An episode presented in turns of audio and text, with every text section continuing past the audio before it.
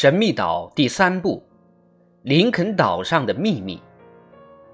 上一章我们讲到了史密斯来到处栏，正想推门进去的时候，突然传来一声枪响，一颗子弹击中了哈勃，少年躺在了地上。第七章，听见哈勃惨叫一声，水手立即扔下枪向他奔过去。史密斯和斯皮莱随即也围到哈勃身边。斯皮莱俯身侧耳听了听躺在地上的哈勃的心跳。他还活着，快把他抬到抬到花岗岩宫。工程师打断了斯皮莱的话，急忙说道：“那不可能啊！那就抬到出栏去吧。”水手说：“等一下。”史密斯先拦了一下，说。只见他快步绕过左边栅栏，发现一个罪犯藏在那儿。这家伙举枪便射，子弹穿过史密斯头上的帽子。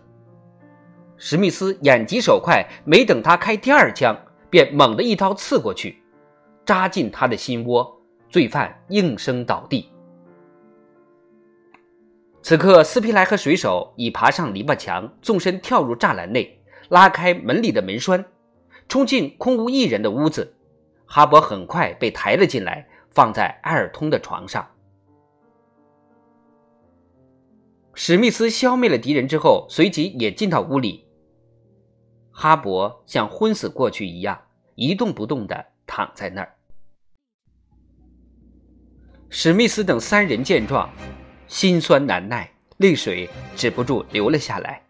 幸好斯皮莱略通医术，以前也曾替人治过刀伤、枪伤。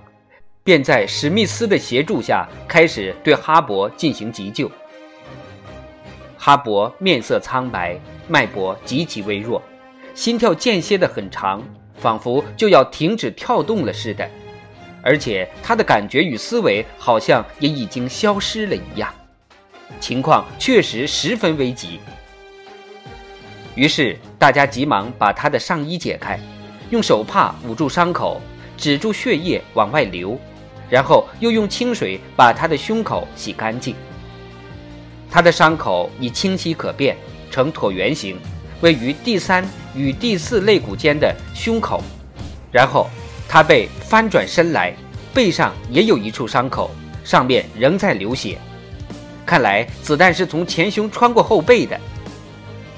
感谢上帝，斯皮莱说，子弹穿了出去，没有留在体内。心脏受到损害没有？史密斯忙问。没有伤及心脏，否则人早就不行了。斯皮莱虽然知道子弹穿过体内，没有留在胸腔里，但并不知晓除了心脏无损，是否其他器官受到损伤。他毕竟不是专业胸科医生，现在只能想尽办法防止伤口感染发炎，引起血脉不通。然后可能还得与枪伤引发的局部炎症和高烧进行斗争。于是，在清创之后，他连忙把胸前背后的两处伤口包扎好。此时，哈勃因失血较多，非常的虚弱，他侧着身子向左边躺在床上。这个姿势利于伤口排出脓血，千万别让他动。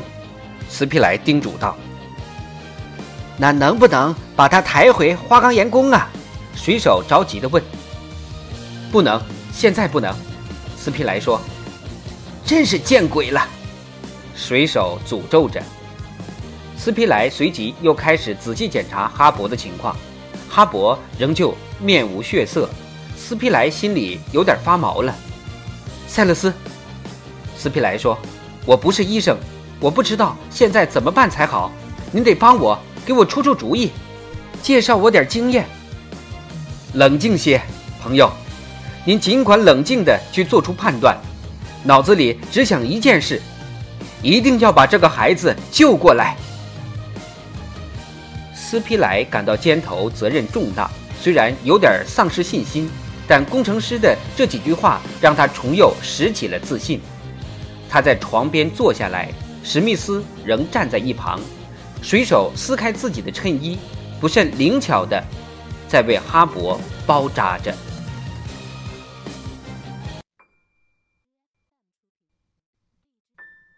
现在摆在眼前的首要任务是防止随时可能引发的炎症。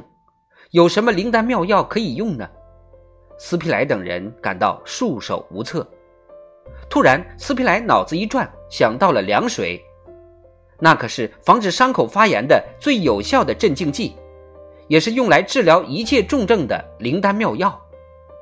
现在的医生没少使用它，于是他们便把纱布敷在哈勃前后两处伤口上，不断的喷洒些凉水上去，保持住纱布的湿度。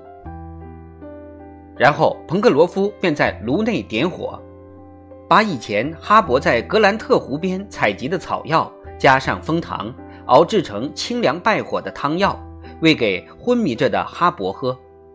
哈勃体温很高，仍不省人事，气若游丝，令史密斯等人的心总是提着。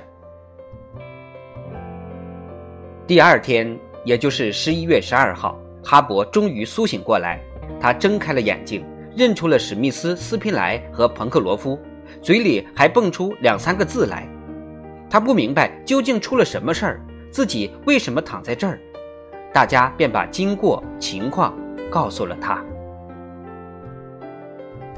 斯皮莱要求他绝对的休息静养，并说他已经脱离危险了，伤口很快就会愈合。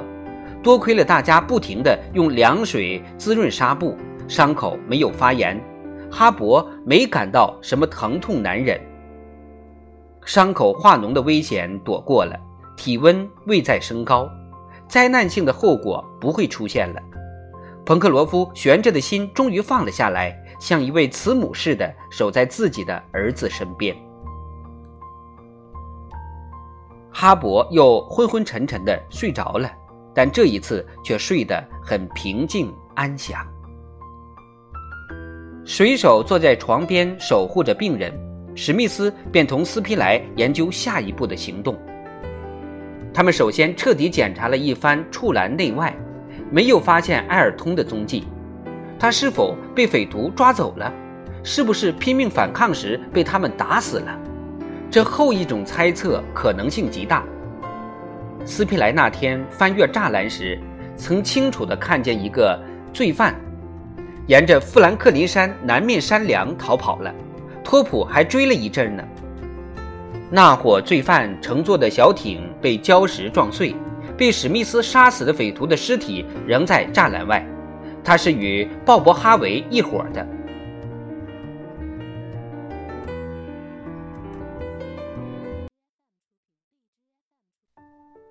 处栏倒是没有受到任何毁坏，门很好的关着，牲畜没有逃进森林里去。屋子里和栅栏内也没见有搏斗的痕迹，也没有被破坏的迹象，只是埃尔通不见了，连他身上携带的武器也一起不见了踪影。埃尔通肯定是被突然袭击的，史密斯说，他当时也一定是拼命反抗来着，因此才惨遭杀害。是啊，我担心的正是这一点，斯皮莱说。仔细搜索一下森林，把匪徒们全部肃清，不能让他们留在岛上。彭克罗夫先前说应该赶尽杀绝，看来他是对的。早听他的话，也不至于落到这般田地。对，必须对这帮家伙实施严惩。斯皮莱很赞同。我们只好先在这儿待上一段时间，等哈勃完全脱离危险之后。再把他抬到花岗岩宫，只能到那时才能离开这儿。工程师说：“可是那不怎么办？让他一个人待在那边行吗？”斯皮莱问。“是啊，又不能让他来这里，说不定路上会遭到伏击的。哎，电报不能用了，否则就可以及时告诉他情况了。要不我先回花岗岩宫一趟。”工程师说。不行不行，匪徒们可能就藏在这附近。您要是有个好歹，那我们可怎么办呀？斯皮莱反对地说。史密斯也觉得没有什么良策。这时，他的目光突然落到托普身上，便脱口而出的叫了一声：“托普！”托普很有灵性，一听到主人叫他，立刻跳了起来。对呀，让托普去。斯皮莱一下子也醒悟过来，人不能去的地方，狗就可以去。斯皮莱立即从笔记本上撕下一张纸来，在上面写道：“哈勃受伤，我们在处栏，你要高度警惕，别离开花岗岩宫。附近有匪徒出现吗？速让托普将回信带来。”斯皮莱写好字条，将它系在狗脖子上显眼的地方，把狗送到栅栏门外。托普，我的宝贝。工程师对爱犬说道：“快，纳布，去找，快去！”托普一下子便明白主人交代的任务，欢蹦乱跳地窜了出去。他对这条路十分熟悉，用不了半个钟头就能跑到。他可以穿草丛、过密林，神不知鬼不觉地到达目的地。他肯定能顺利地完成任务，斯皮莱信心十足地说。而且还能安全顺利的及时返回，工程师称赞道：“过一小时他就回来了，我们等着吧。”二人边说边回到屋里，哈勃仍在熟睡，水手在不停地往纱布上洒凉水。史密斯和斯皮莱心里惦记着托普，看看快要有一个小时了，便握枪站在门后。准备一听见托普的叫声，便把门打开。他俩这么站在那儿约有十分钟，突然听见一声枪响，随即便传来一阵狗叫声。史密斯忙把门打开来，见一百步开外的树林里冒出一缕青烟，便冲那儿开了一枪。几乎与此同时，托普嗖的一声跳进栅栏，史密斯立刻将大门关上。托普，托普！史密斯边叫边搂住托普的脖子，托普脖子上系着一张字条，上面是纳布写的大字：“花岗岩宫附近未见匪徒，我会留在这里的。祝哈勃早日康复。”